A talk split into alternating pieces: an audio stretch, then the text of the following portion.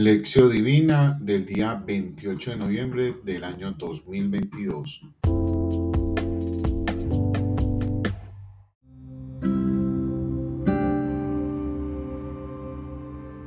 Lectura del Santo Evangelio según San Mateo. En aquel tiempo, al entrar Jesús en Cafarnaú, un centurión se le acercó rogándole, Señor, tengo en casa un criado que está en cama paralítico y sufre mucho. Él le contestó, voy yo a curarlo. Pero el centurión le replicó, Señor, no soy digno de que entres bajo mi techo, basta que lo digas de palabra y mi criado quedará sano, porque yo también vivo bajo disciplina y tengo soldados a mis órdenes. Y le digo a uno, ve y él va, al otro, ven y él viene, a mi criado, haz esto y él lo hace. Al oírlo, Jesús quedó admirado y dijo a los que le seguían, en verdad os digo que en Israel no he encontrado a nadie con tal fe. Os digo que vendrán muchos de oriente y occidente, y se sentarán con Abraham, Isaac y Jacob en el reino de los cielos. Palabra del Señor, gloria a ti, Señor Jesús. Eh, buenos, buenas tardes, vamos a hacer la meditación de este Evangelio, eh, recordando el libro de, de Isaías, donde Isaías nos profetiza de que llegará alguien a poner orden, porque sus palabras nos mostrarán el camino que será la verdadera ley. Entonces, cuando nos habla de la verdadera ley, inmediatamente tenemos que pensar en Mateo 5, 17, cuando Él nos cuenta que Jesús no vendrá a abolir la ley, sino que vendrá a darle cumplimiento a la ley de los profetas. Recordemos que los profetas son llamados profetas porque recibieron los mensajes directos de Dios para, para demostrarnos cuál debería ser una vida cristiana y cómo deberíamos llevar nuestra vida moralmente para que sea acorde a la voluntad de Dios. Pero también nos cuenta que llegará un juez que juzgará eh, entre naciones. Inmediatamente tenemos que pensar también en el justo juez, tenemos que pensar en Jesús.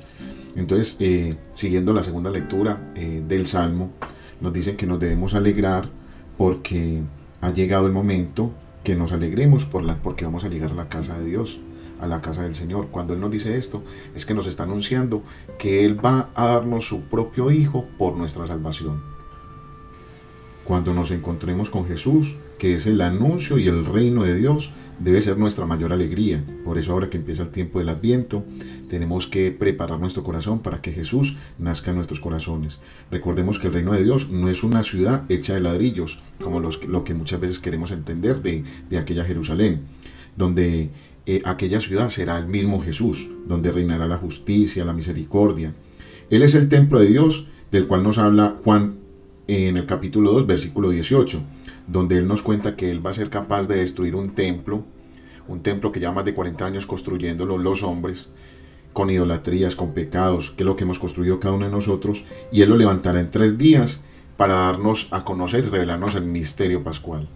Bueno, vamos a hacer cinco reflexiones sobre el Evangelio del día de hoy. El Evangelio de hoy tiene que ser como un espejo, evocando a nosotros nuestras propias palabras, que repetimos cada vez que vamos a la Eucaristía y decimos con todo el corazón y confiados, Señor, no soy digno que entres en mi casa, pero una palabra tuya bastará para sanarme. Realmente esas palabras sí las decimos conscientemente. Cuando vemos que el que está buscando de Jesús es un pagano, un soldado del ejército romano que dominaba y explotaba a la gente. No es una religión, ni es un deseo de Dios, sino más bien un sufrimiento y la necesidad que nos impulsa a buscar a Jesús. Ese Jesús que está esperando a cada uno de nosotros en un confesionario aquel que no espera nada a cambio, donde solamente quiere amarte, eh, perdonando tus pecados y llenándote de esa misericordia de la cual estamos implorando todos los días. Y que es tan impresionante que hasta escucha la oración o la petición de un oficial romano. Por otro lado, también podemos ver la respuesta que hace Jesús, que sorprende enormemente al centurión, ya que supera totalmente sus expectativas. El centurión no estaba esperando nada de Jesús, ni mucho menos de que le fuera a decir que él se iba a ir para su casa. Él simplemente se sorprendió. Pero se sorprende porque se siente indigno. No soy digno. Quiere decir que consideraba a Jesús como una persona totalmente superior. Eh, nosotros no invitamos a alguien cuando tenemos nuestra casa totalmente en desorden, que nuestra alma. Pero qué bonito ver la, la fe del, del centurión. Este hombre dice con total fe, y eso sorprende a Jesús cuando le dice que con una sola palabra Él puede sanarlo todo, transformarlo todo, cambiarlo todo. O sea, tenemos que ser conscientes de cada vez que le estamos pidiendo al Señor de qué manera estamos pidiendo. Él cree que la palabra de Jesús es capaz de, hacerlo todo.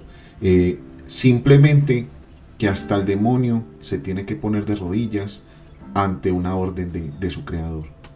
Por eso hay que creer en Jesús, porque quien cree en Jesús le da fuerza, le da esa fuerza de la creación, le da el poder al Señor, ese, esa, esa, ese amor que Él siempre nos ha dado de respetarnos lo que nosotros decidamos, pero que Él en, su infinito amor, Él está esperando que nosotros lo elijamos a Él.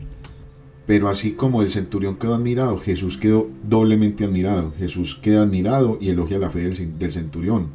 La fe no consiste en aceptar, simplemente en repetir y declarar una doctrina es salir a buscar a nuestro hermano el más necesitado, es ir a auxiliar, es ir a anunciar el reino de Dios, es ir a evangelizar.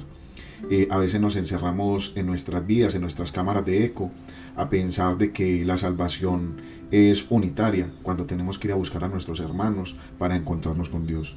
En el Santísimo, siempre que nos encontremos con Jesús, ahí es donde tenemos que encontrar toda la fuerza, todo el poder para que Él nos ayude a través del Espíritu Santo a transformar la vida de otras personas, anunciarlo a Él, no porque sean nuestros méritos, pero en la Eucaristía eso lo logramos, estando en comunión con Él, viviendo con Él, eh, pensando como Él, obedeciéndole a Él. Pero tenemos que salir a buscar a nuestros hermanos, que es justamente los más necesitados. Pidámosle al Señor que nos dé la fuerza, que nos dé toda, toda esa, gracia que en algún momento le dio a la Santísima Virgen María y que permanece siempre con ella, para que seamos fieles en los últimos momentos, que tengamos esa fe y, y toda esa certeza de que Dios es nuestro Salvador, que Él va a cambiar nuestra vida y que el día de mañana, si nos acogemos a su misericordia, nos encontraremos con el Padre, el Padre bueno, el Padre celestial, para recibir un fuerte abrazo, para decirle que sin Él simplemente no somos nada, pero también Señor, danos la fuerza de encontrarte a ti en nuestros hermanos que hoy están aguantando hambre, que están en las calles, que están en las cárceles, que están en los hospitales, los niños abortados, los abuelitos con inyecciones de eutanasia, sobre la ideología de género, sobre aquellas personas que mueren porque no han conocido a Jesús, quizás porque nosotros los que nos llamamos decir sus discípulos, no hemos tenido la valentía de anunciar y denunciar el Evangelio en todo momento. Gloria al Padre, al Hijo y al Espíritu Santo